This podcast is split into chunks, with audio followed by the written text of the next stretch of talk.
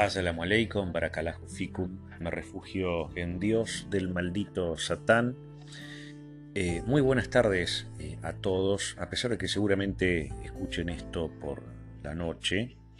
Esto es otra emisión más de mi programa Códigos Nocturnos, una serie de podcasts que no son otra cosa más que un compilado de reflexiones personales acerca de vivencias propias decía bien, consideraciones hasta cierto punto. Cuando uno tiene una consideración, es que defiende o sostiene algún concepto en relación a un tema en específico que se quiera tratar, en este caso la realidad, la cotidianidad de los días y la manera en que el desgaste nos viene tratando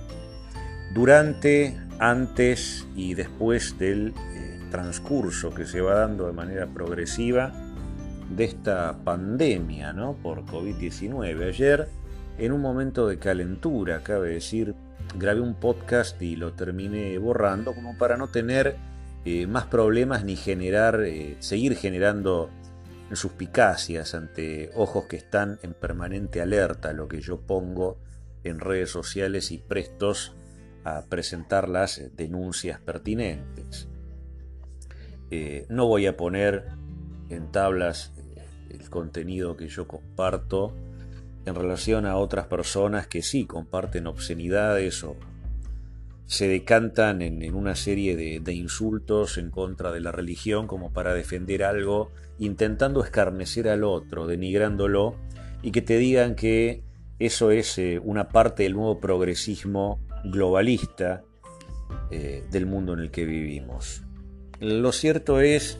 que en marzo del 2020, este tipo que hoy nos está gobernando, eh, Alberto Fernández, llenándole de mierda la cabeza a la gente,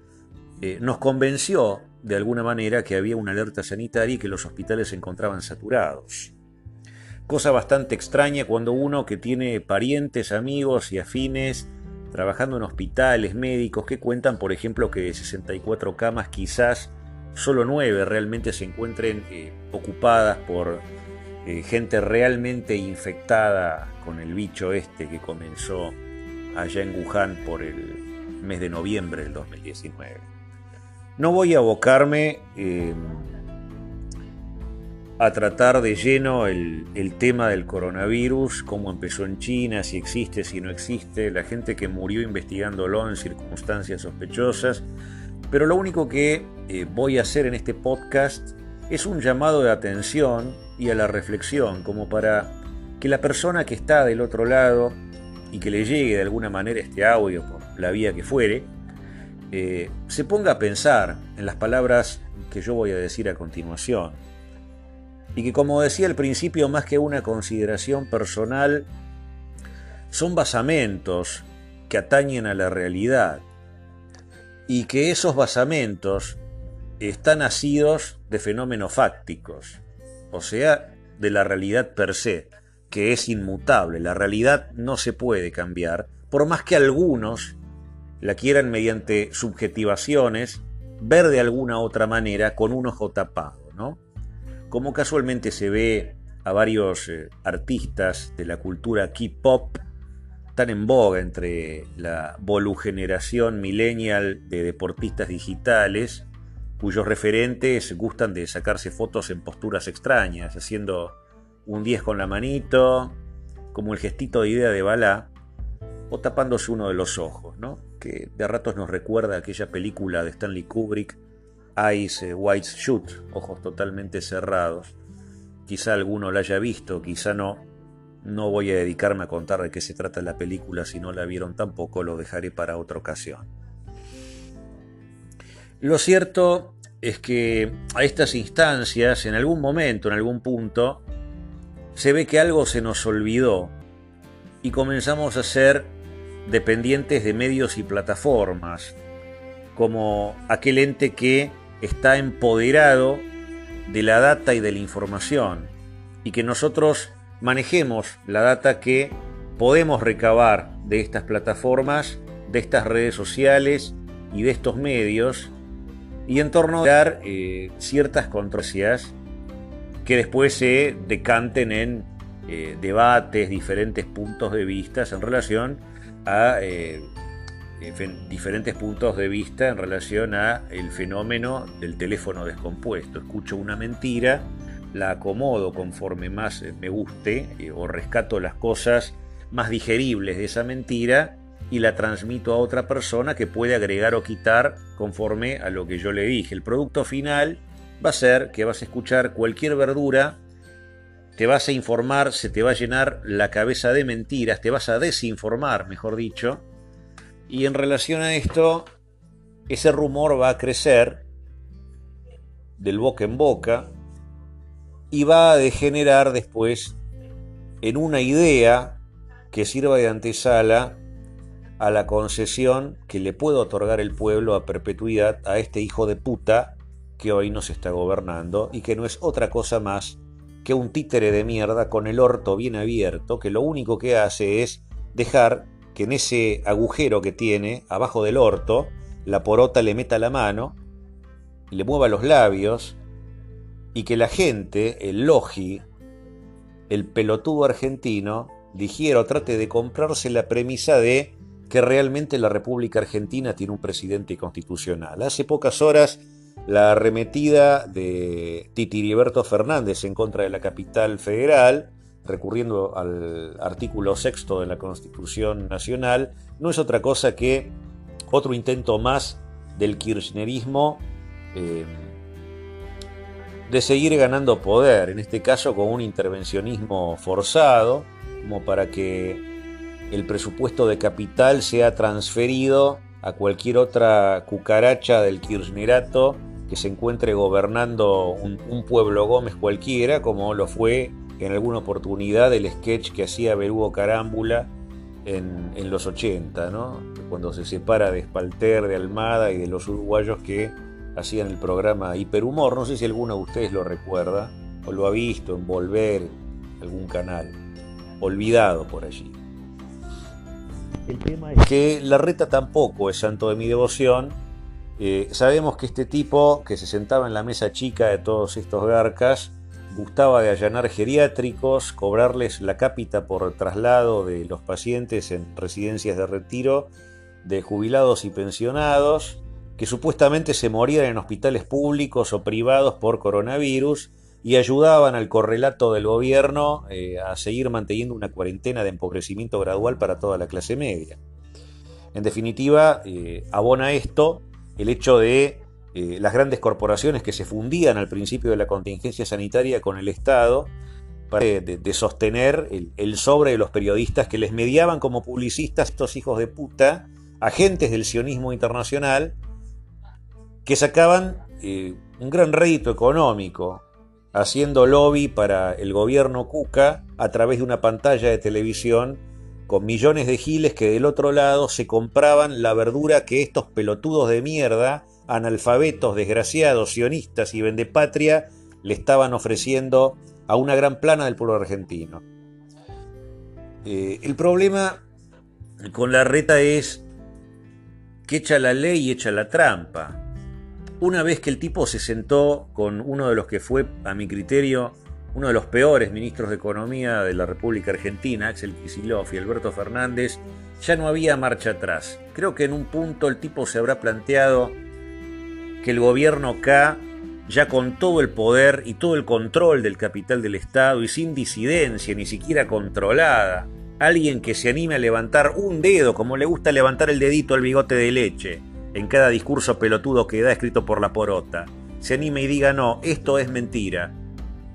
Lo cierto es que la reta pagó el precio de haberse sentado en la mesa chica con estos hijos de puta y ahora está a unas horas quizás, semanas, días, el tiempo lo dirá, de perder la capital federal. En el último podcast que yo realicé, Dije que había que defender todos los recursos eh, del Estado que intentaran preservar la actitud democrática de un gobierno cualquiera en las instancias que abarcaba eh, aquel eh, mitin que hubo policial congregado consuetudinalmente enfrente de la Quinta de Olivos durante la contingencia sanitaria. Lo cierto es que hoy esa policía está en la calle conjuntamente con la prefectura y conjuntamente con la gendarmería en retenes y operativos volitivos del Estado del Derecho para llevarte en cana, que te levanten una multa o en el peor de los casos te den de 2 a 5 años de prisión por incumplir los protocolos sanitarios de este gobierno hijo de puta en virtud de lo que establece el artículo 205 del Código Penal de la Nación, que es poner en riesgo la salud pública.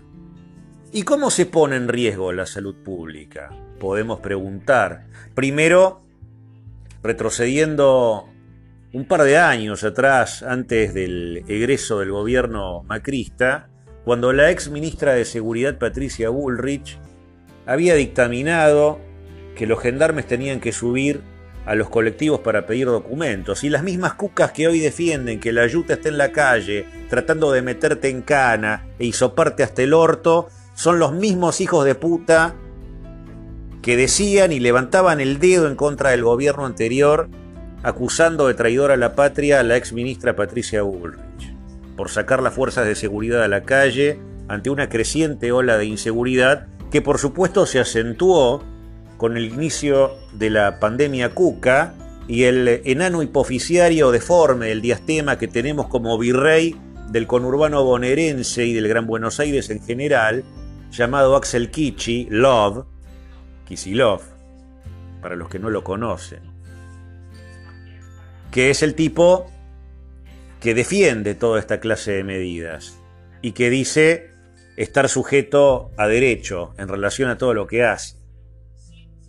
Y sin necesidad de irme del tema, el tipo dijo que esta rebelión apuntada con el dedito ahí de, Fernández el otro día, en el discurso deplorable que dio, con él no va. Todo esto tras un pedido del enano deforme hipoficiario de intervención de cara a la capital federal, distrito que históricamente eh, pretende el peronismo un peronismo que siempre se dice patriota, que siempre se muestra militante, pendular de una posición a otra, supuestamente rescatando lo mejor de la izquierda y la derecha, y quizá un poco también el mismo Perón haya sido así, porque la historia habla por sí misma, gente. Perón fue el primer presidente latinoamericano en reconocer la legitimización del narcoestado de Israel en reconocer la legitimación del Estado de Israel. 1948, el único presidente latinoamericano, no hubo nadie más que Perón. El Perón que más le gusta ver a los kirchneristas, a los menemistas, cada uno tiene una versión distorsiva de lo que para ellos supuestamente fue Perón. Y fue Perón el que legitimó el narcoestado de Israel y fue también Perón el que trajo refugiados nazis en 1952 ante las amenazas de Juan Duarte cuando Evita se murió de dar esto a conocer si no le daba plata y ya sabemos cómo Juan Duarte terminó también. Y entonces todo este mar de fondo que creó el, el peronismo fue mutando a lo largo de la historia hasta llegar a este punto. Es como cuando uno se toma 50 litros de leche y va a cagar al baño y el botón no funciona. Y no tenés agua tampoco como para tirar la mierda por el caño, entonces un día la mierda te va a tapar y vos sabés que la próxima cagada que te mande se va a rebalsar. Y creo que esa es la mejor síntesis que podemos hacer en relación a lo que es la historia del peronismo en la Argentina y cómo Macri termina pagando el pato de 70 años de peronismo en 4 años de gestión. Una gestión desacertada, una gestión que volvió al Fondo Monetario Internacional, una gestión que hizo un desfile obsceno con el G20 de prepotencia israelí y norteamericana desfilando por las calles de Avenida de Mayo y en la periferia del Balcarce 50, de la mano de Patricia Bullrich y un elenco denostable, pero no tan denostable como todos sus predecesores, que al final trató de repuntar y de darle una explicación al pueblo que no pudo subsanar la herida que le dejó. Y sin embargo, pese a esto, se fue por la puerta grande. y se fue quizá como el último presidente democrático, legítimamente electo,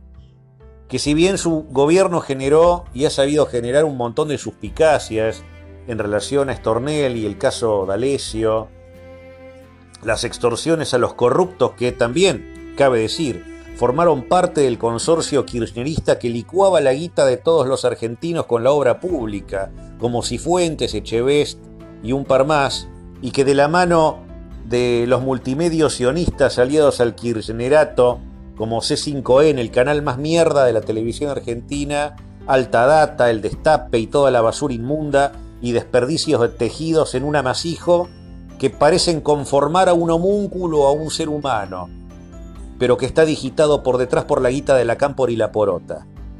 Y que esa es la información que en estos momentos te está llegando a la pantalla de tu televisión, a tu radio o lo que mierda sea que estés escuchando o viendo. Tipos que te quieren llevar a Venezuela con la gente comiendo de la basura, porque te dicen que es la revolución. Yo te puedo asegurar que esa gentuza no viven como la revolución que están pregonando. Yo te puedo asegurar que esa gentuza te quiere ver muerto, muerta, a vos, a tus viejos y a toda tu familia, que les importás un reverendo carajo, que para lo único que pretenden utilizar el presupuesto del Estado es para mantener contentas a las catervas de parásitos y mantenidos con la guita de los fondos reservados del Banco Central de la República Argentina. Y que para empobrecerte gradualmente lo primero que esta gentuza necesitó de hacer fue el mega ensanchamiento del aparato estatal, para provocar endeudamiento, uno de los países con más impuestos en el mundo, la República Argentina que los parió, y lo que a la postre vendrá seguramente, como una consecuencia lógica del gobierno de este hijo de puta que tenemos, que será la balcanización del territorio. Ya lo habían intentado de manos de grupos criminales como los indigenistas hippies de mierda, sucios, asquerosos, lacras humanas de mierda, basura, hijos de la remil puta de la RAM, con el roñoso ahogado de Maldonado y el mapuche pop flogger Jones Walla, con base en Glastonbury, Inglaterra, como miembro militante de la logia judía Benay Berit, a la que pertenece también Cristina Wilhelm, aunque obviamente a ella no le gusta que la llamen así. La desesperación para que te vacunes. Yo pregunto lo siguiente, porque yo no soy un tipo antivacuna ni, ni nada por el estilo, ni conspiracionista, pero ¿de qué te vas a vacunar con una cepa viral que mutó como 48 veces desde noviembre del 2019 hasta ahora casi mayo del 2021? ¿Qué es lo que te van a poner en el torrente circulatorio? El tipo que te lo va a poner no sabe ni mierda, sabe que lo tiene que hacer y listo, y detrás de todo eso todo un aparato publicitario que empuja y obliga a que te la pongan, la vacuna, ya sea por el culo o por el brazo. El resultado va a ser el mismo. Te van a partir al medio, créeme. El tema es que durante el inicio de la contingencia sanitaria ya esta yegua inmunda, vieja decrépita, lacra basura, concha abierta de Cristina Fernández de Kirchner, había asignado un pacto con el eh, traficante de efedrina Hugo Sigman, quien está a cargo del laboratorio AstraZeneca, y fue, según se dice, uno de los instigadores del triple crimen de Vina Forza Ferrón. Un crimen en donde quedó pegado el entonces ministro del Interior y ex jefe de gabinete Aníbal Fernández. Y este tipo es el que supuestamente, cuando pagaba coimas a, la seguridad de los containers para llevarse efedrina o pedirle permisos al gobierno o al Ministerio de Salud para desarrollar drogas que en sus principios activos incluían la efedrina, este tipo tiene la vacuna y un respaldo logístico de la Universidad de Oxford, cuya aportación, hasta el diario de mierda inmundo, el pasquín que no sirve ni para limpiarse el culo de página 12, reconoce que recibieron 175 palos verdes de aportación del señor Bill Gates, sobre el cual ya no queda nada que decir que durante el transcurso de la década del 80, este hijo de puta se compró la cadena Starbucks, ¿no? Donde van, este, iban los chetos a caretear la de Power Ranger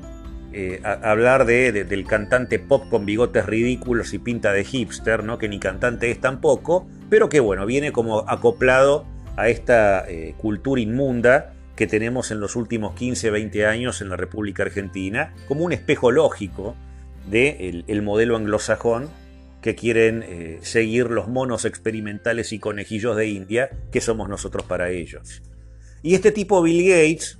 procedió después, que se empoderó de todo el sistema de las cadenas Starbucks, a ser uno de los principales accionistas de Monsanto. Y en esas instancias es donde conoce a un señor que fue eh, opositor del cabeza de choclo, expresidente yankee, Donaldo Trompetas, no Donald Trump.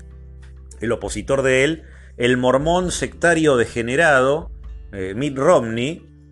que estaba a cargo y está a cargo de una de las consultoras más importantes en los Estados Unidos, a la que gusta en llamar el periodismo que eh, se aboca específicamente a la economía, en llamarla, eh, ponderarla, mejor dicho, como la KGB de las consultorías.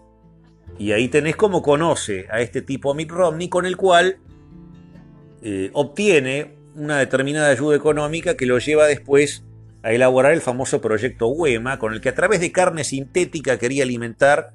a los pauperizados estructurales eh, del África más hambrienta. Cosa que, eh, por supuesto, lo llegó a hacer, y ahí es donde comenzó a plantearse el problema de un crecimiento eh, gradual en la densidad de población como causal principal de la pobreza en el mundo. O sea, tratar de lavarnos el cerebro que lo que pasa en África o lo que pasa en China a través de la superpoblación es un espejo de lo que puede llegar a ocurrirnos por el crecimiento demográfico, cosa que es un chamullo. En algún momento este hijo de puta hasta dio una conferencia en donde hizo una ecuación tratando de justificar esta barbaridad que estaba diciendo, de a ratos haciéndonos recordar una película que seguramente muchos han visto llamada El jardinero fiel, como los africanos de una aldea muy pobre servían de experimentos diciendo que les iban a inocular una vacuna en contra de una supuesta eh, epidemia que estaba afectando, focalizada en ese lugar, les estaban inyectando otra cosa experimental sobre eh, la que querían investigar los científicos del imperio anglosajón, específicamente siempre los británicos, que han tutelado históricamente Sudáfrica, Australia, Hong Kong, eh, en algún momento los terrenos del Imperio Turco Otomano. En 1922, Edmundo Allenby fue uno de los precursores de la instauración del narcoestado israelí por esos pagos en la franja de Gaza. Y en 1948 terminan haciéndose eco de estos pedidos de Rothschild, Rockefeller y toda la banca espuria que tiene como símbolo la estrellita de las seis puntas, que también es celeste y blanca y quizá de manera futura pueda llegar a ser la bandera oficial de la nación argentina lo que quede, que proféticamente Macri emitió un billete de 500 pesos en donde la balcanización del territorio queda de manera explícita y no hay nada más que añadir a esto que les estoy diciendo. Basta con verlo. Y el zanjado del territorio que desde la cola de Bahía Blanca se forma hasta la provincia de Formosa. Formosa, un bastión aparte del peronachismo inmundo y apátrida, cipayo y traidor, del señor Gildo Insfran, que metió en el año 2015 paraguayos por 500 pesos para votar por Scioli y que ahora hace desaparecer gente, mujeres con chicos, porque sí, porque hay una pandemia y porque pueden. Y la tele, y bueno, cierran el orto. Acordate, por ejemplo, que el grupo Clarín es Goldman Sachs y que Goldman Sachs se compra Clarín. Cuando estaba el Carlo, ¿te acordás? Carlitos Menem, en el 99. Michael Braverman Goodman Froman, uno de los operadores del grupo Goldman Sachs, fue también eh, integrante del Consejo de Seguridad Comercial en los Estados Unidos de América, íntimo amigo de Larry Summers y por supuesto uno de los empleados de Larry Summers, presidente del Banco Mundial, Mitt Romney, el que está a cargo del holding Bain, que compra las acciones de Monsanto. Monsanto que había probado el agente naranja en Vietnam desarrolla el glifosato y cuyo paquete accionario de él, de Mitt Romney, empleado Bill Gates, que tenía en los 80 como iniciativa el emprendimiento de hacer carne sintética, como hace eh, poco el rey del teletrabajo y los gremios parasitarios argentinos, como los docentes, los judiciales y el clan bancario de la guerra de las galaxias peronachas le sugirieron a Titiriberto o Titiriborto, Huerto, o Bigote de Leche, o Chupapija, o como lo quieras llamar, el tema de retrotraer todo hacia marzo del año pasado,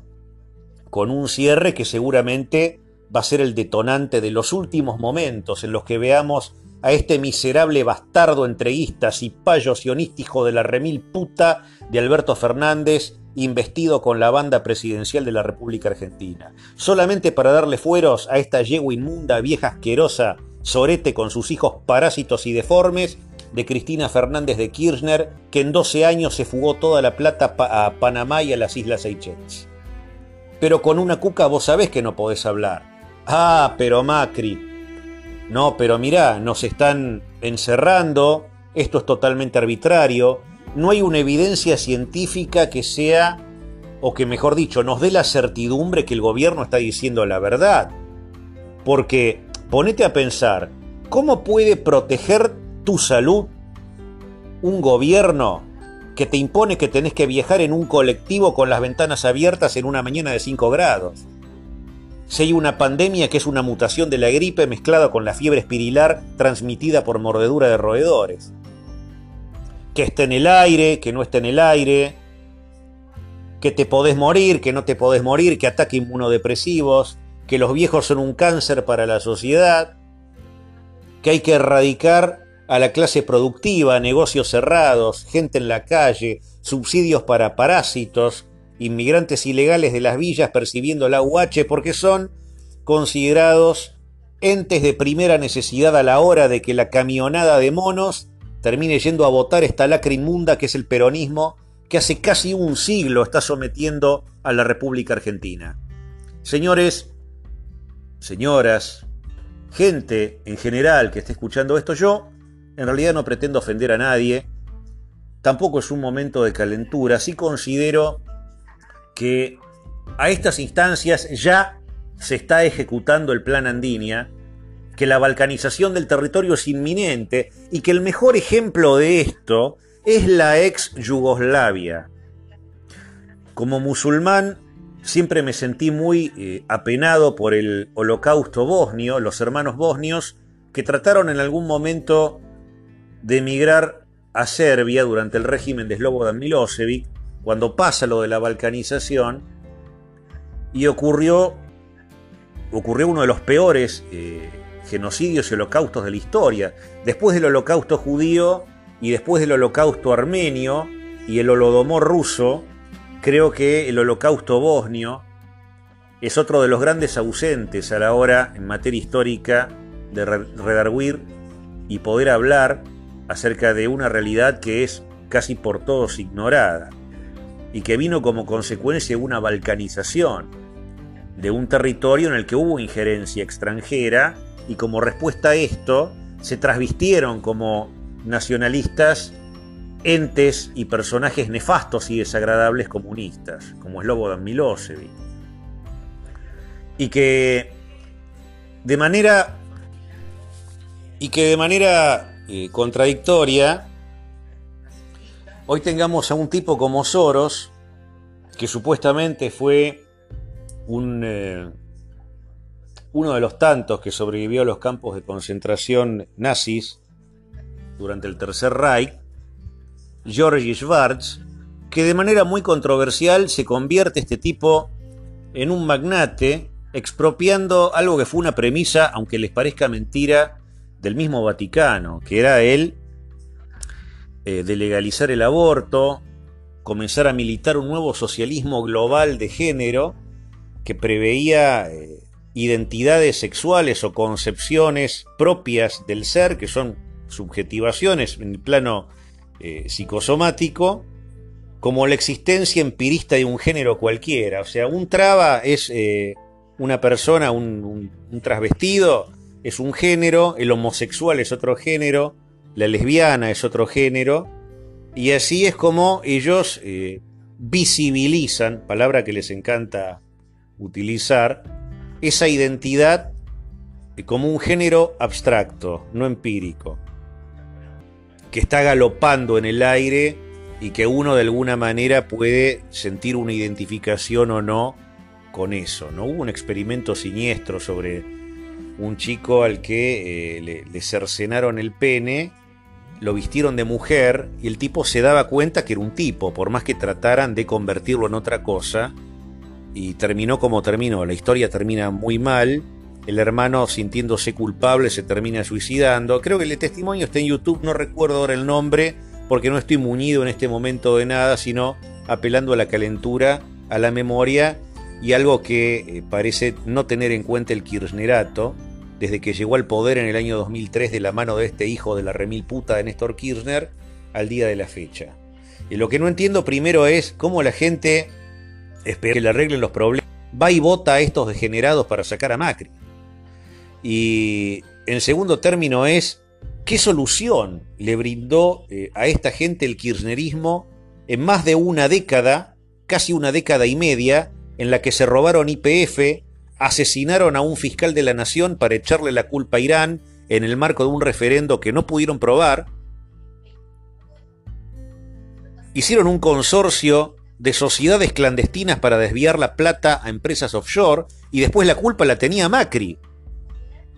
con el famoso trascendido de Mossack Fonseca y los Panama Papers, algo que fue totalmente increíble. Que esta gente acuse a un exmandatario de desviar fondos a Panamá, la misma yegua que se robó el país, que mandó estatizar una parte de IPF y licuó la guita con el grupo Petersen mientras traía barriles de crudo de Chile y Ecuador, con las viejas de Plaza Mayo, inmundas, subversivas, asquerosas, y toda la caterva de hippies y gordas bagallo inmundas con las tetas pintadas de los pañuelos verdes, que obedecen a un lobby de chetos, el lobby de los think tanks, de la Open Society, de don Jorgito Soros. Y entonces te encontrás que este tema del socialismo sanitario, militada por la gorda culo roto, mugrienta, asquerosa, que trabajaba en la Fundación Huésped con, conjuntamente con Can y otros más, te diga, por ejemplo, en un discurso que ante cualquier síntoma que se compadezca con lo que es un catarro, el asma o una gripe común, eh, pasás a ser un enfermo de COVID-19 y tu destino puede ser cualquier cosa a partir de ese momento, y que por eso es necesario la presencia policial en las calles. Vos haces el siguiente ejercicio. Imagínate si Mauricio Macri hubiese tomado la determinación en la contingencia sanitaria de sacar las fuerzas de seguridad de la calle para hacer retenes y liberar masivamente chorros como hizo el enano deforme del diastema hipoficiario y descerebrado de Axel Kisilov, sionista, comunista, entreguista y cipayo, por el tema de la contingencia sanitaria, porque claro, vos imaginate, se te llega a morir un violador adentro de la cárcel, ¿qué haces? Se te llega a morir un chorro, un tipo que entró a una casa y fusiló a toda una familia, ¿qué haces? ¿Entendés? No tiene sentido. Y ahí te das cuenta como cobra mucho mayor rigor la ejecución del plan Andinia. ¿Por qué? Porque el empobrecimiento gradual va a llevar al default en algún momento. Un ensanchamiento tan prolongado, tan pronunciado del Estado argentino, que es la nación jurídicamente organizada, porque la plata sale de algún lado, y ese lado es el ajuste fiscal. Y hay comercios cerrados, descontento popular, y los medios que de lo único que te hablan, todos los soretes de mierda asquerosos, sobre todo el grupo del señor este, Vila Manzano, que eran ultramacristas y ahora son ultra kirchneristas, militándote un relato absolutamente inexacto, ficticio, como para tratar de sostener a este gobierno de hijos de puta. El tema es. El tema es que ya han perdido la vergüenza. Han perdido totalmente no la noción de la realidad, porque ellos sí saben dónde están parados, vos no. A vos te convencen de que te tenés que inocular en tu torrente sanguíneo una mierda que asesinó gente en Holanda y en Dinamarca, que la prohibieron. Te convencieron de que a los cuatro meses de iniciada la pandemia ya había una vacuna, cuando una vacuna lleva entre 2 y 5 años, entre que la desarrollan, pasa a fase 2, empiezan a experimentar con humanos, En cuatro meses los tipos ya la tenían y que parte de los tipos que la tienen son los que reciben el aporte de Bill Gates de 175 millones de dólares, con el sujeto narcotraficante Hugo Sigman que ya había asignado un contrato con Porota, ¿no te parece raro? Y para no ser menos, Putin dijo, y bueno, si ellos la tienen, ¿por qué yo no? ¿Y qué le pusiste, Putin? Y qué sé yo. Le puse dos de harina, una de chocolate, un poco de baigón verde Total, en Sudamérica se la van a poner, se la van a comer toda. Y es así. Y después te aparece un montón de casos de gente que muere por trombosis. Un supuesto paciente clínico en Estados Unidos, en Minnesota, que trató eh, su caso personal de coronavirus con medicación fallida, rebotada por los laboratorios para el VIH-Sida y por supuesto termina como termina, muerto, por supuesto, de una trombosis. No, no hay nada de místico ni, ni conspirativo. Obviamente, si a vos te inyectan veneno te vas a morir. Si a vos te inyectan una vacuna, ten en cuenta una cosa. Primero que la televisión esté equivocada, porque la vacuna no es un antídoto, es preventiva. Y es preventiva porque te inoculan el virus atenuado en su virulencia para que tu organismo se inmunice. Ahora, ¿no te llama la atención que tanto Johnson y Johnson como Pfizer BioNTech como el Sputnik 5, como la de Sinopharm, como AstraZeneca, tengan sampleos proteínicos diferentes para el desarrollo de la vacuna? ¿Y no te llama la atención que en menos de un año ya tengamos prácticamente más de 20 vacunas diferentes sobre algo que ha mutado como 50 veces y ya no se sabe ni qué síntomas tiene? Con una Organización Mundial de la Salud que se desdice todos los días que está digitada por detrás por un sujeto comunista, el etíope este, Tedros Adhanom y Herbellesus, una cosa así, que lo llama el tipo ese, que eh, dejó pasar en su país, cuando fue ministro de Salud, en Etiopía, una epidemia por malaria. Y murieron como 50.000 tipos. Pero si vos llegas a poner eso en algún portal de internet, te arrogan el rótulo de portador o divulgador de fake news. Y así es como está el mundo ahora. Así que, primeramente, quiero expresar mi total eh, desaprobación al gobierno de este sorete hijo de puta, Alberto Fernández. Considero que es hora de la desobediencia civil. Cualquier iniciativa que se le ocurra a un gobierno de ocupación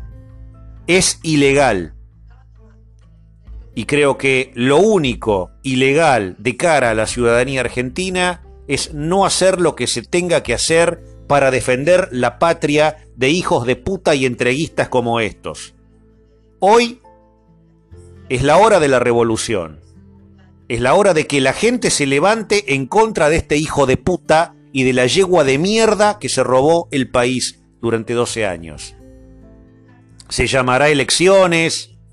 no sé cómo será el orden social después de esto, pero que esto se va a terminar seguro. Ustedes hagan el siguiente ejercicio, por si a alguien no le quedó claro. Imagínense el gobierno de Macri tomándose estas determinaciones. ¿Qué estaría diciendo este enano de mierda con cara de chimpancé de Gustavo Silvestre, el otro cabeza cuadrada sorete chupapija de la voz rara de Roberto Navarro, ¿Qué estaría diciendo el uruguayo este de mierda, hijo de puta, de Víctor Hugo Morales? Con un Macri que te esté encerrando nueve meses en tu casa fundiendo los comercios, con una Patricia Bullrich soltando los gendarmes para hacer retenes policiales porque hay una pandemia. ¿Qué estarían diciendo los tipos de C5N con eso? ¿De qué estarían hablando? ¿Estarían en favor, como hoy están militando el socialismo sanitario, de la gorda roñosa eh, émulo de capaudaz del inspector Trucchini de, de Carla Bisotti? Y claro que no. Imagínate.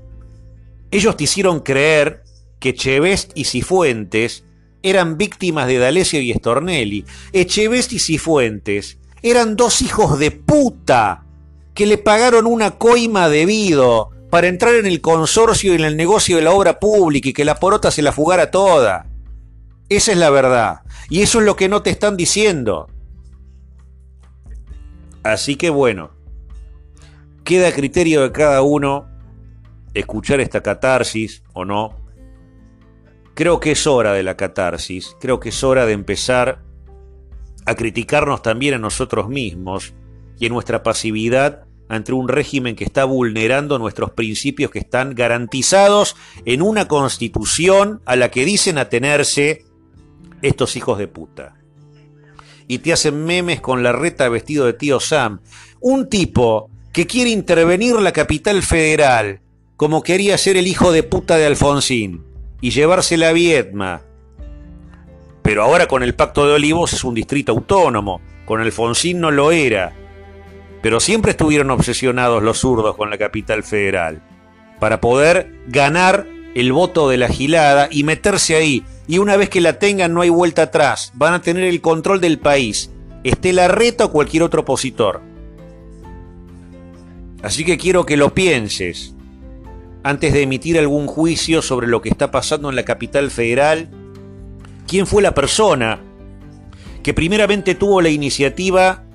de cara a Alberto Fernández de decirle, no, mira, yo quiero el presupuesto de la capital, quitarle la policía, y porque yo soy el gobernador, y no, y pasarle la guita a la gente que es del palo, porque la capital tiene que tener plata si no son peronistas? Viva Perón carajo. ¿Qué te pasa? El papa peronista, el sorete inmundo pedófilo degenerado basura, que está en el Vaticano, el viejo de la pollera, que recibe a Milagro Sala, recibe a Daniel Scioli, se dio la mano con el dictador inmundo el, mono gorila venezolano Nicolás Maduro, y el tipo que hace bodas homosexuales desde el Vaticano, un tipo que también fue parte de la ultraderecha peroncha, o sea, vean alguna nota perdida ahí en el canal de YouTube del periodista Nicolás Moraz, donde habla acerca de la desaparición de dos sacerdotes jesuitas durante la época del proceso y cómo Bergoglio fue el responsable como parte haber sido un componente de la famosa Guardia de Hierro de la ultraderecha peronista a la que pertenecían Guillermo Moreno y Julio Bárbaro. Piensen un poquito. Las grandes antinomias que plantea el kirchnerismo. La cara de desagrado, desapruebo cuando Macri iba al Vaticano y Bergoglio miraba para abajo. Ahora sonríe, porque está la gentuza que le gusta a él, está el peronismo. Y el peronismo es así, el peronismo es peronismo. El peronismo es Firmenich. El peronismo es López Rega. El peronismo son los refugiados nazis, Pripke. El peronismo es el reconocimiento de un narcoestado sionista que ocupa un país que no le corresponde. Que Perón también lo reconoció. El peronismo es pendular. Pero no tengas dudas. Es de derecha, pueden ser de izquierda, pero siempre son masones. Y el peronismo es igual. En algún momento creo que el mismo Perón reconoce que esto de la tercera posición es un principio que atañe a la masonería como cuerpo, ¿no? Son todos hermanos. El día en que los hombres volverán a ser hermanos. Bueno, el peronismo los hermana, hermana a los mafiosos, los separa el poder y la gilada se compra. El ni yanquis ni marxistas, que nunca existió, llegó López Rega y López Rega barrió un montón de gente atribuyéndoles el rótulo de comunistas para tratar de combatir a los otros peronistas que Perón había traído desde Puerta de Hierro hacia la Argentina, toda la subversión de degenerados hijos de puta con las viejas de Plaza Mayo que asesinaron a centenares de personas antes, durante y después del proceso. Pero que la televisión sionista no te lo va a decir. Porque hay una diferencia semántica para ellos entre la derecha y la izquierda. Si a vos te manda fusilar un tipo de ultraderecha, es un asesinato. Pero si el comunismo te manda fusilar, te van a decir que por algo será. Porque la izquierda es el ideario, militada por los Rodolfo Walsh, por los Miguel Bonazo, por toda esta gentuza de mierda, hija de puta que está en los medios, que alguna vez cargó un fusil, que están en Clarín, te hablé, Michael Braverman, Goodman Froman, Goldman Sachs. Decime que tiene de izquierda Goldman Sachs, papá. Decime que tiene de izquierda Larry Summers. Y sin embargo son los tipos que, conjuntamente con el kirchnerismo al que dicen odiar, porque cuando Néstor Cuca vio el poder que tenía el grupo Clarín, se le paró y dijo, ah, no, mirá, si esto yo lo usara como un órgano de militancia, ya ves el poder que tendría, es el éxtasis. Y le vino mal, porque claro, después el campo se le paró de manos a la porota ¿Y qué iba a hacer Clarín ahí? Que tenía los porotos puestos con ellos también. Y ahí ya no les gustó. Ya venían peleados, eh, ya venían mal con Néstor. Pasaron de la mesa en Miami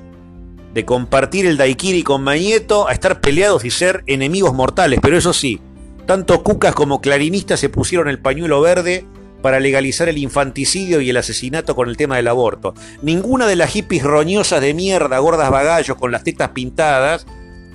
bolsas de pus incogibles, adefesios que ni siquiera parecen seres humanos, que se dieron cita enfrente del Congreso de la Nación para pernoctar a título de que se aprobara el aborto, ninguna se contagió. En el velorio del Diego, de Diego Armando Maradona, obviando lo que fue el Diego como persona, me quedo con el Diego como jugador. No estoy para nada de acuerdo en cómo trató a sus mujeres, cómo trató a sus hijos, pero como jugador nos dio una alegría a todos los argentinos y por supuesto que de alguna manera terminó siendo un personaje ilustre y entraron barras bravas sin pedirle permiso a nadie, había como 6.000, 7.000 tipos, nadie se contagió de COVID-19, Alberto Fernández ahí. ¿Vos pensás que un gobierno, vuelvo a incidir otra vez en lo mismo, va a cuidar de tu salud a título de que viajes en una mañana de invierno con 3 o 5 grados de temperatura con la ventana abierta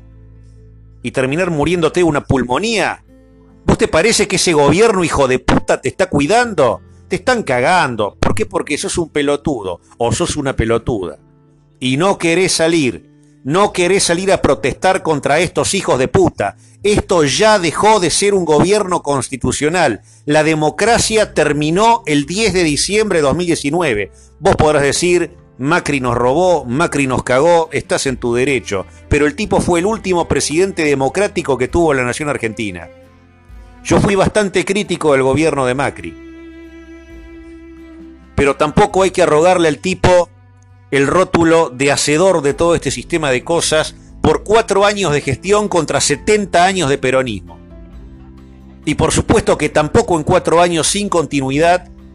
se pueden hacer ciertas cosas que al final no se pudieron hacer, con todas las equivocaciones y todas las cagadas que, cometieron. Lo de Lara San Juan, que fue para mí un hecho imperdonable, un tema sobre el que me voy a explayar en alguna otra ocasión la responsabilidad sobre todo de los medios, más que del propio ministro Aguad, de lo que pasó con la desaparición del submarino Ara San Juan. Pero bueno, por último, y para finalizar, quisiera hacer un llamado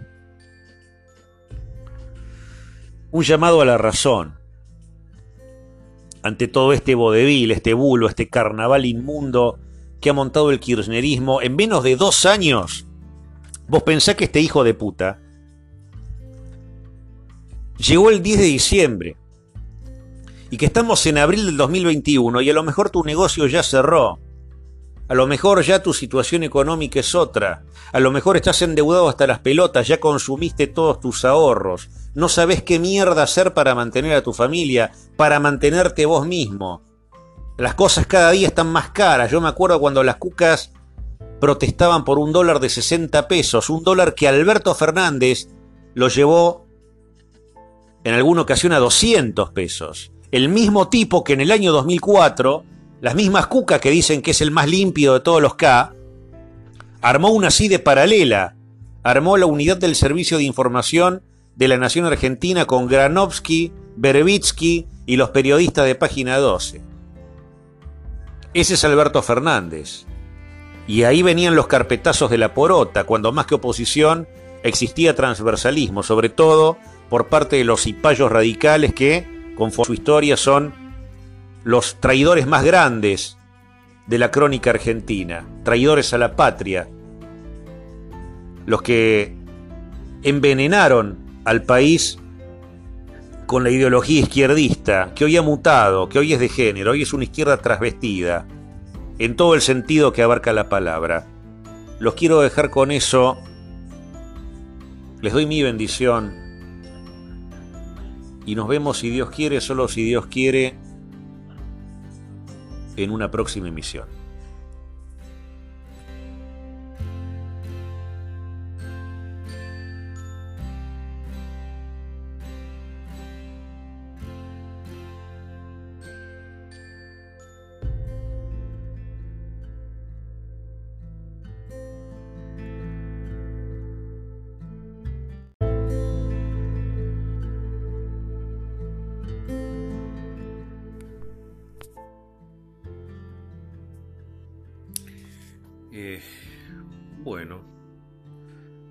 Noches a quienes estén prendidos en esta transmisión. Hace prácticamente un año que he dejado el tema de los podcasts por una cuestión personal, una serie de denuncias al referente de posteos míos, eh, videos que suelo subir a YouTube y un par de cositas más que solía hacer en relación a esto de denunciar un sistema globalista que hace foco en países como este, ¿no es cierto? Que es tan propenso a utilizar un revival setentista como para que éste sirva de soporte de alguna manera a gobiernos como el que tenemos. Y muchas cosas han pasado en la República Argentina, indudablemente desde la finalización del proceso militar en 1983, digo bien, 1983, Pacto de Olivos, Ley de Obediencia de Vida y punto final, Menemismo de la Rúa, cinco presidentes del mismo signo partidario, valga la redundancia. Dije dos veces mismo, como para que vean que esto va sin editar, desembocando en un señor llamado Néstor Kirchner, sobre el cual se edificó un aparato, no ideológico, digamos, un aparato delincuencial, conformado por una serie de hijos de puta, destinados estos tipos a licuar las arcas del Estado mediante la obra pública para desviar los fondos ya sabemos a dónde, con todas las películas también ya por todos conocidas. Abona esto que el nepotismo incipiente que supiera desbordar al kirchnerismo en tiempo y forma antes de la muerte de Néstor Cuca, con la yegua inmunda, cajetuda que hoy está aplastando la concha en una silla, con el voto de la grasada para obtener fueros y que no la metan en cana, eh, supo, digamos, esta grieta que se formó ya con el control de, todo el país, una ley de medios, en el medio de todo esto que ofició como pantalla también de otra operación de lavado de dinero a cargo de Matías Garfunkel, Sergio Spolsky, todos los soretes hijos de puta que saquearon la nación entre el 2003 y el 2015, mientras un núcleo de pendejos ignorantes que hoy se hacen pasar por un grupo de notables trasvestidos con el rótulo de gobierno de científicos. No sé qué tendrá de científico Kisilov, la gorda chota sucia esta Bisotti, Baradel, Esteche, eh, toda la zurda y los gremios de mierda que están arengando ahora un cierre total al, hay que decirle presidente de alguna manera, este forro hijo de la remil puta de Fernández, de alguna manera lo tenemos que llamar como para que la clase media termine su proceso de endeudamiento y empobrecimiento gradual y termine reducida a polvo en las mismas condiciones en las que se encuentran estos supuestos pauperizados en cuya inercia eh, subyace la causa del porqué de su estatus actual. Y decía al principio, muchas cosas me pasaron, eh, denuncias en, redes sociales, baneos de videos, llamadas sospechosas por teléfono y un montón de cosas más que son sintomáticas de estar viviendo bajo el rigorismo irreflexivo de una dictadura, en este caso de izquierda, ¿no? Porque si hay algo que este continente sudaca tiene a diferencia de otras regiones del mundo, es que acá cuando el que te mata es de izquierda, es un idealista que embanderado y empoderado de una causa que, lo eleva por encima del común, eh, está habilitado como para matarte, o sea que lo hace por un ideal. De ahí es donde se les arroga a estos tipos el título de jóvenes idealistas en cuyo activismo eh, justifican, digamos, de alguna manera los atentados crueles y despiadados cometidos por la turba montonera en, en los 70 y recientemente en el 93 con eh, la toma del regimiento patricios de Gorriarán Merlos, tiempo bastante corto atrás, si tenemos en, en cuenta eh, lo que es la historia, tiempos y cronologías. Así que bueno, yo en lo personal, en algún momento dije en un podcast anterior que teníamos que concentrarnos con el propósito de valorar el sistema democrático e impedir que cualquier fuerza por encima del ideario que estén impulsando a través de sus manifestaciones, porque si hay algo que ha tenido este país históricamente son manifestaciones de todos los colores y de todos los sabores, de frutilla, vainilla y chocolate, ahora de menta, con el pañuelo verde y estas gordas roñosas, vagartos con las tetas pintadas que hablan en un idioma que no existe, este, que también están bajo el padrinazgo, cosa rara, ¿no? La palabra padrinazgo, que es eh, bastante parecido a, patriarcal, ¿no? El patriarcado que en definitiva gobierna estas forras de mierda, inmundas, bagallos, soretes, asquerosas, con las tetas pintadas, la cabeza rapada y el cabello pintado de rosa, un real eh, y verdadero cachivache que en otra época hubiesen sido tratadas como lo que son, como una inmundicia fruto de un sistema bodevilesco eh, que emerge del par. Así que bueno, yo en algún momento dije que cuando efectivos de policía bonaerense se habían dado cita frente a la Quinta de Olivos que había que defender la democracia. Ahora, hubo un montón de cosas que se sucedieron en la postre de esto, como por ejemplo el que Fernández haya recrudecido su postura en relación a estos asesores que tiene, virólogos supuestamente todos ellos, ¿no? Por eso algún que otro periodista de corte independiente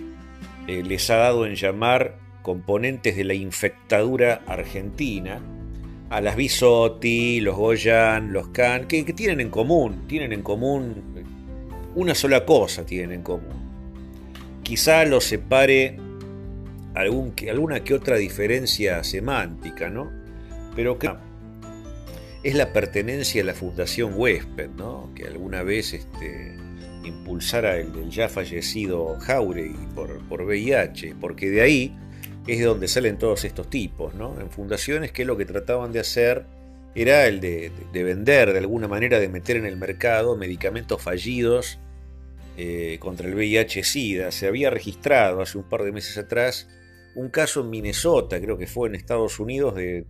de un paciente este, sano, por supuesto, que se había ofrecido voluntariamente como conejillo de indias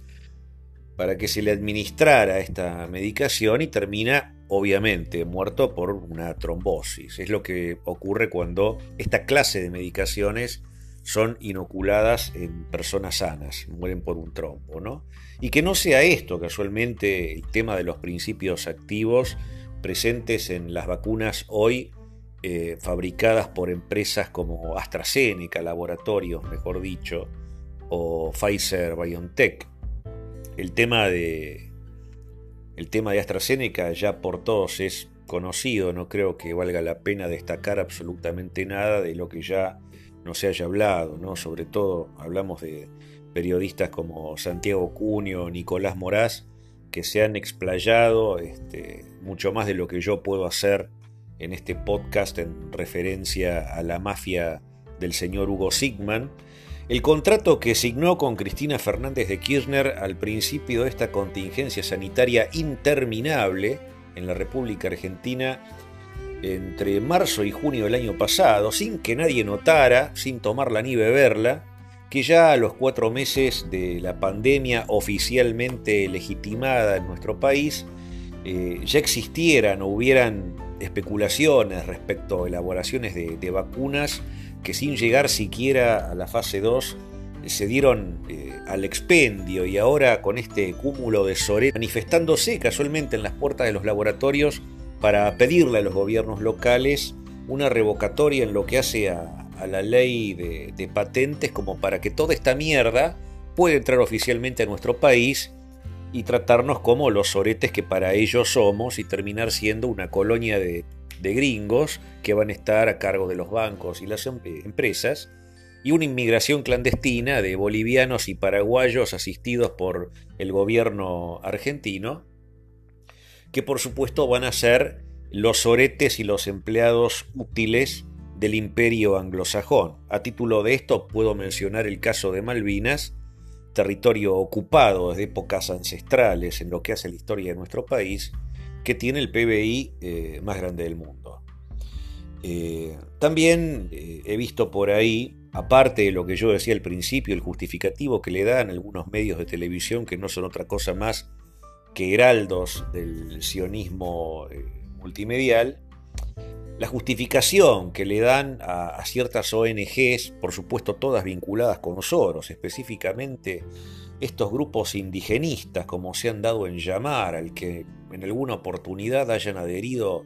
personajes como Santiago Maldonado o, John Swala, que reciben aportaciones desde la Gran Bretaña. He tenido la oportunidad de leer en algún momento un artículo de un diario chubutense que refería casualmente esto, que la resistencia ancestral mapuche, que, huelga decir, organización esta que pretende una balcanización del territorio, cediendo gran parte de los terrenos que hacen al todo el sur argentino a una comunidad de indios de mierda mapuche que ni siquiera nos pertenece, porque no son indios argentinos tampoco. Si por lo menos dijeran tehuelches, de alguna manera tendrían un justificativo estos soretes hijos de puta. Pero resulta ser que han montado su base en Glastonbury, en Gran Bretaña, y que son subvencionados por una logia judía paramasónica llamada Benay Berit, a la que saben quién pertenece, gente. Cristina Wilhelm. No, le gusta que le digan así a la tipa mogólica, hija de puta, chorra, basura, forra, yegua de Cristina Fernández de Kirchner, pero la verdad es esa, reciben aportaciones y también eh, subvenciona a estos eh, grupos como los, de tendencia, eh, supuesta tendencia afroamericana. Yo no creo que estos grupos este, hagan que la comunidad afroamericana estadounidense se identifique con ellos, como el Black Lives Matter, las vidas negras importan, que son tomados como un colectivo adherente a, las lesbianas, los homosexuales, este, y un montón de, cosas más dentro de la feminazis, ¿no? con el léxico tan peculiar que tienen, en donde dicen todos, no sé qué mierda más, qué pasará por, por la mente de, de esa gentuza que tienen el marulo muy lavado con McKinnon y un montón este, de, de autores, autoras y autorizazas, no sé cómo, cómo hablan estos tipos, como para que esto pueda llegar de alguna manera a alguien con poder de captación en relación al mensaje que, quiero dar. Y bueno, y de alguna manera este principio de psicología inversa de que la gente esté llamada a un enfrentamiento racial. Siempre históricamente yo he sido un eh, incólume defensor de estos eh, movimientos afroamericanos estadounidenses, cuyos referentes, una de, mis, este, digamos, de mis ídolos, como para decirlo de alguna manera, Malcolm X, eh, una persona este, muy, muy correcta, muy moral, y estas comunidades que han surgido ahora, que adhieren, o mejor dicho, están circunscriptas dentro de lo que es el radio del, homosexualismo eh, de Soros y la Open Society están sujetos a eh, principios que vulneran tus derechos. Y es gente que está protestando prácticamente por nada y subvencionada por la Gran Bretaña desde atrás, o sea que trasluce, volviendo como para no entrar en la digresión dentro de lo que yo quiero decir,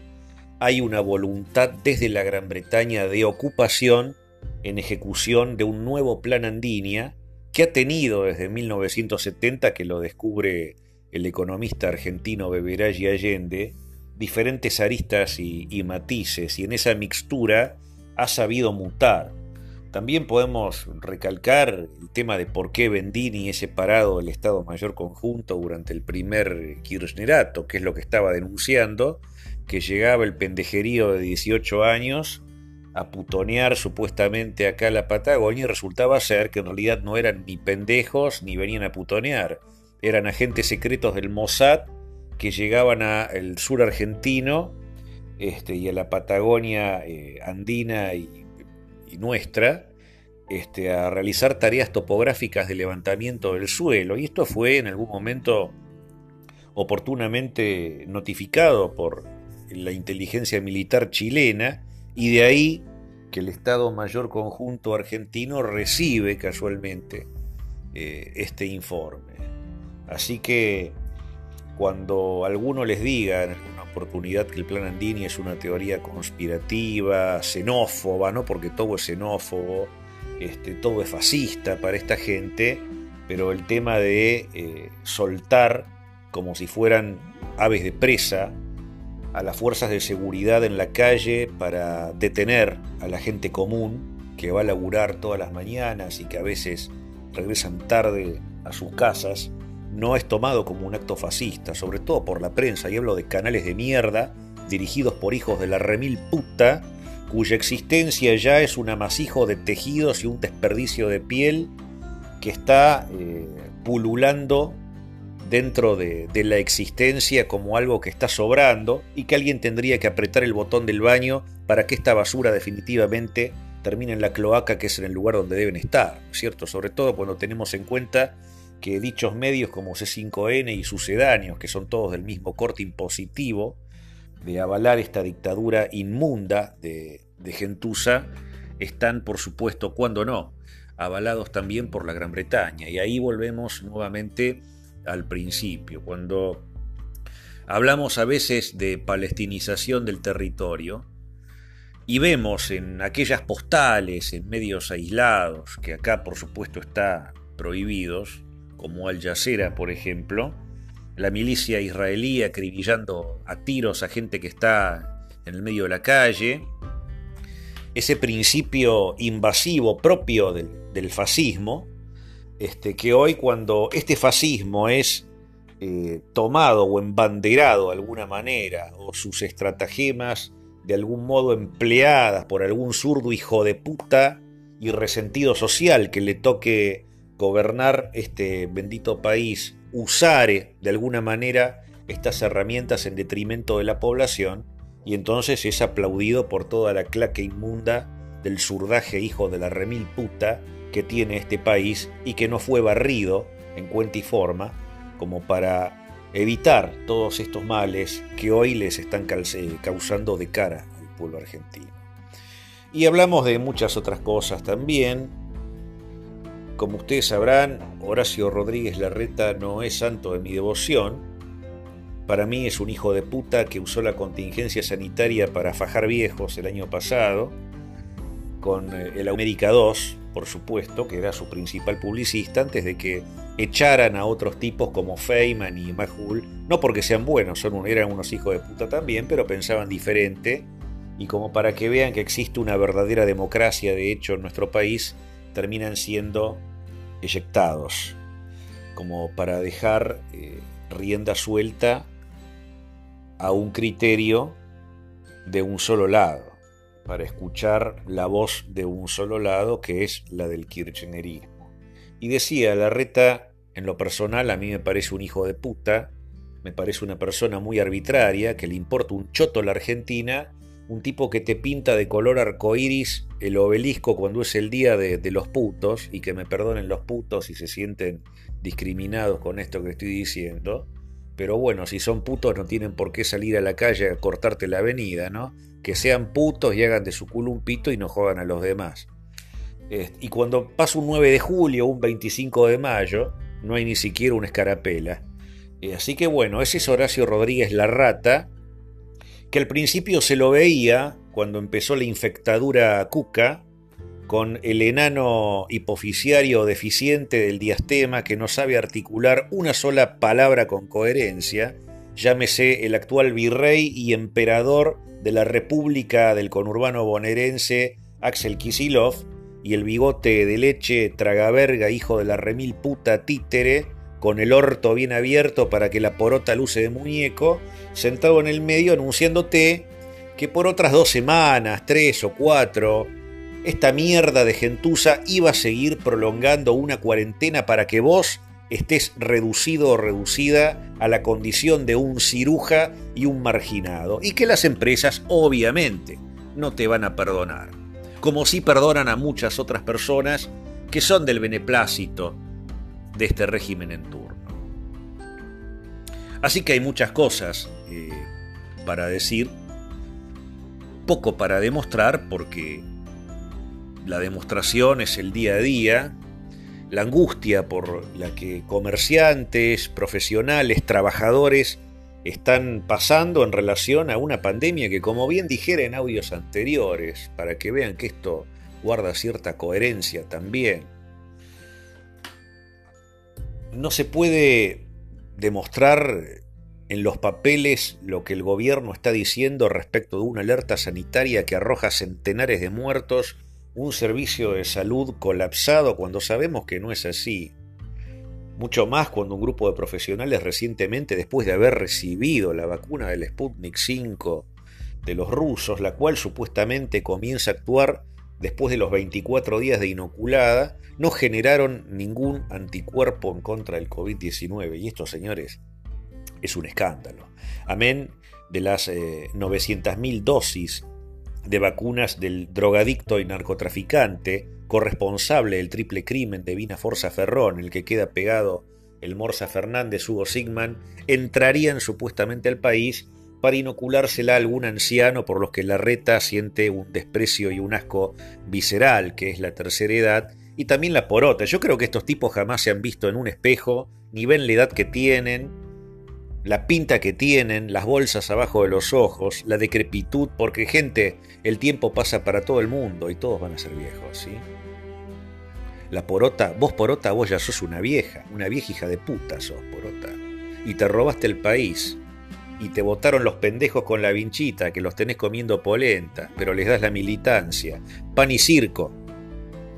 Porque eso es lo que quiere un país de grasas como este. El pan y el circo por sobre una realidad económica que nos está matando a todos. ¿Cómo es que va a reaccionar el Estado argentino ante estos desvíos de fondos para alimentar a gusanos de mierda que en su puta vida laburaron, mientras vos no tenés ni 400 mangos para pedirte una grande mozzarella? ¿Qué es lo que va a pasar cuando las fuerzas de seguridad se atrevan a algo más? Primero,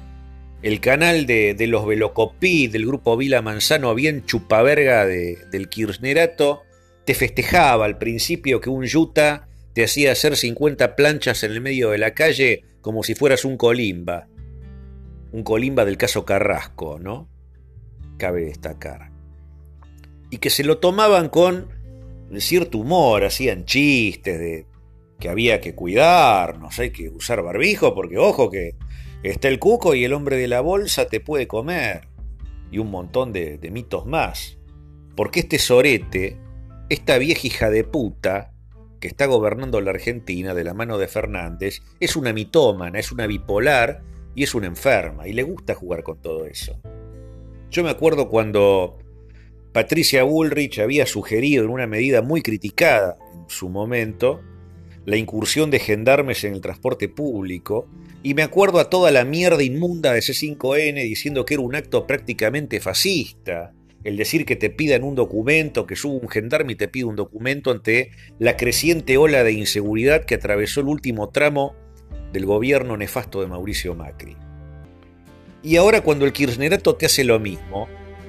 y te saca los gendarmes, te saca los prefectos, te saca la cana, y tenés un caso Espinosa, y tenés un suicidado como Fabián Gutiérrez, que fue a mi criterio un homicidio de corte policial, para que el tipo no declarara, porque sabía todo lo que esta yegua se había choreado, y tenés también el, último quizá, que fue el que más eh, ha hecho eco en los medios de radio y difusión, el de Facundo Astudillo Castro. Lo recoge un móvil policial con una mina yuta, lo llevan quién sabe a dónde, no hay ningún acta, no consta nada y todos en libertad. Eso ocurre cuando se vive y se milita un estado de sitio. Y yo creo que sincerarnos constaría de tres premisas. La primera que el bigote de leche blanqueara el tema del estado de sitio definitivamente, porque estamos viviendo como en un campo de concentración nazi. La segunda que se sacaran la careta, y que dijeran a voces que quieren balcanizar el territorio, endeudarnos,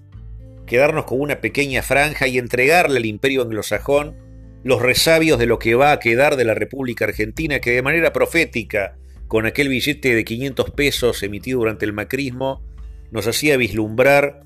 cuál era la zanja territorial que nos iba a quedar a todos nosotros los argentinos después del endeudamiento masivo con la vuelta al Fondo Monetario Internacional.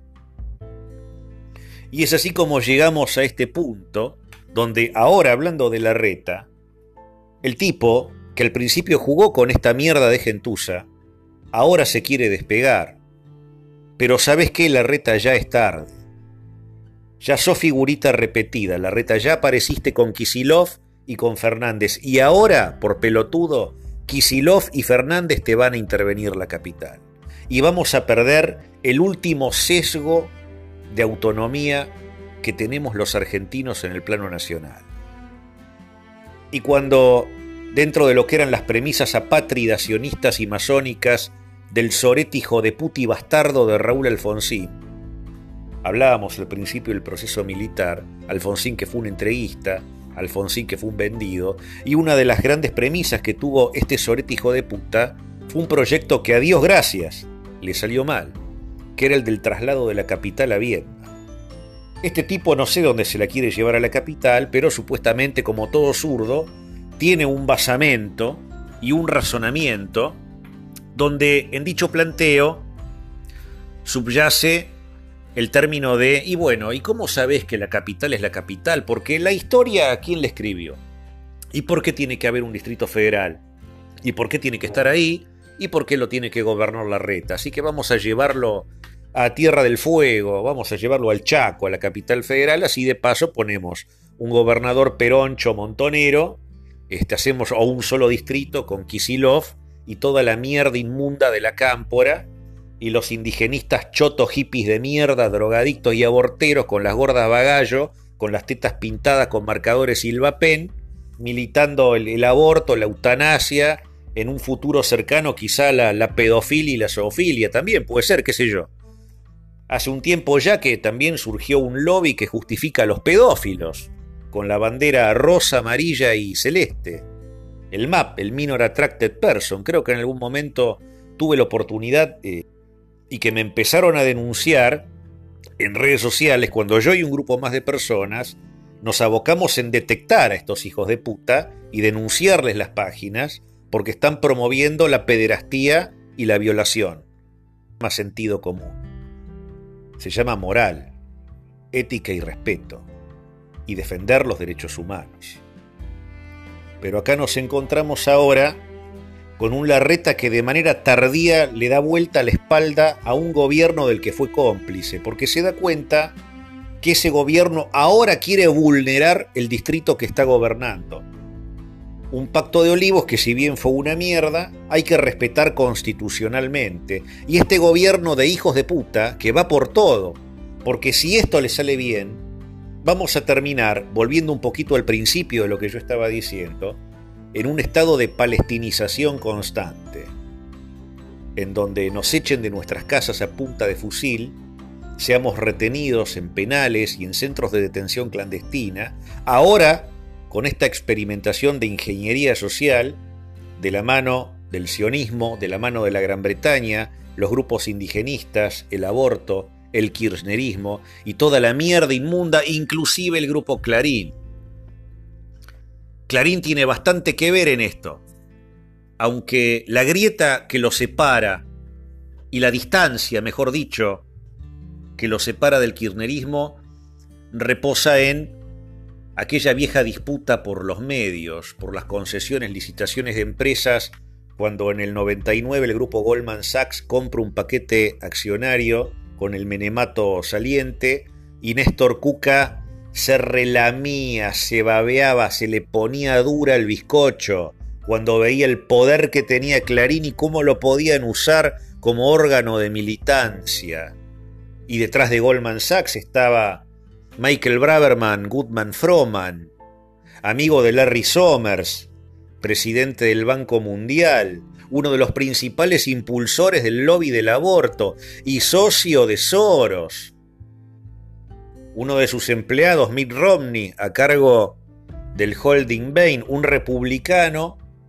que tenía a su cargo la campaña de demócratas, como el actual presidente yankee, Joe Biden,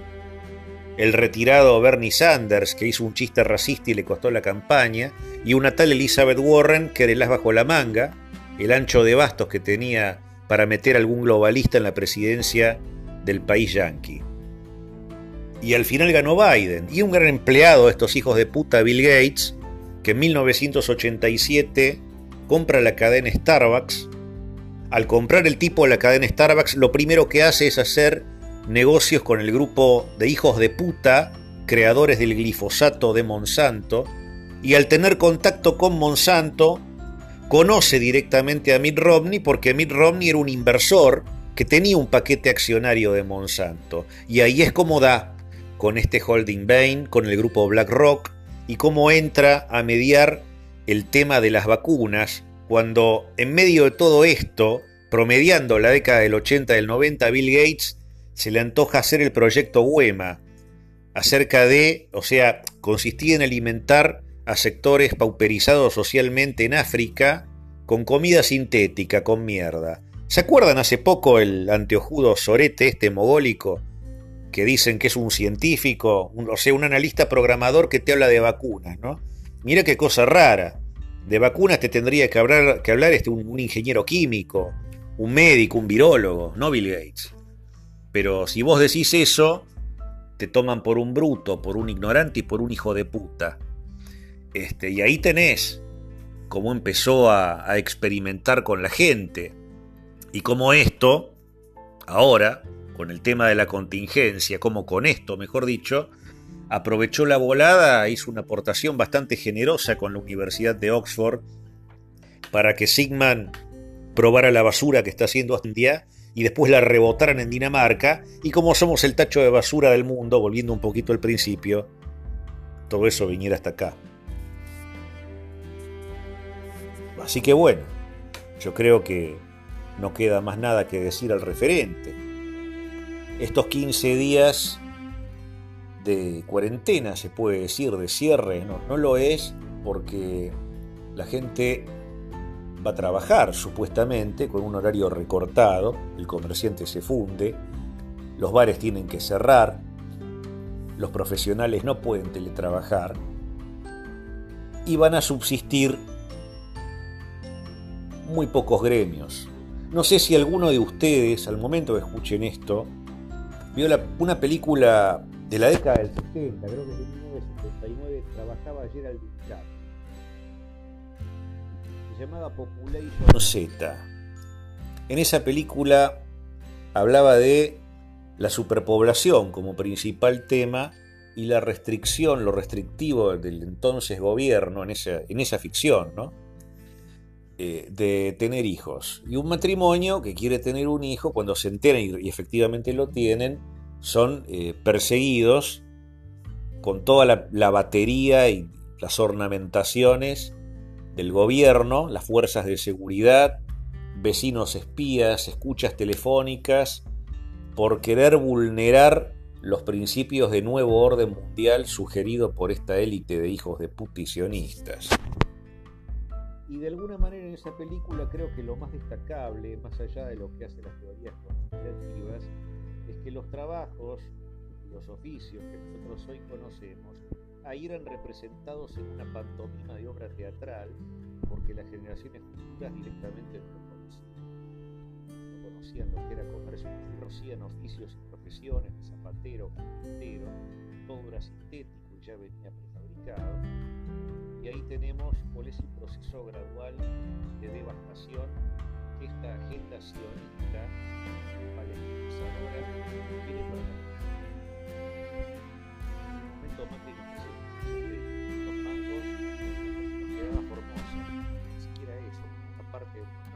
Hay que verlo bien. Y Alberto Fernández lo hace Ahora tratando de vulnerar el principio de autonomía de Buenos Aires total, de AMPA, provincia. El día de mañana van por vos, por tu familia, por tu Hoy estamos combinados a pelear contra estos hijos estamos determinados en sostener una desobediencia civil ante un gobierno estado de, excepción, sobreexponiendo el artículo 205 del Código Penal. Estamos en la antesala de una dictadura que ya es un gobierno anticonstitucional, que ya está utilizando estado de excepción para vituperar y vulnerar nuestros principios Soy Elija Lionel y esto es otra emisión de Códigos Nocturnos.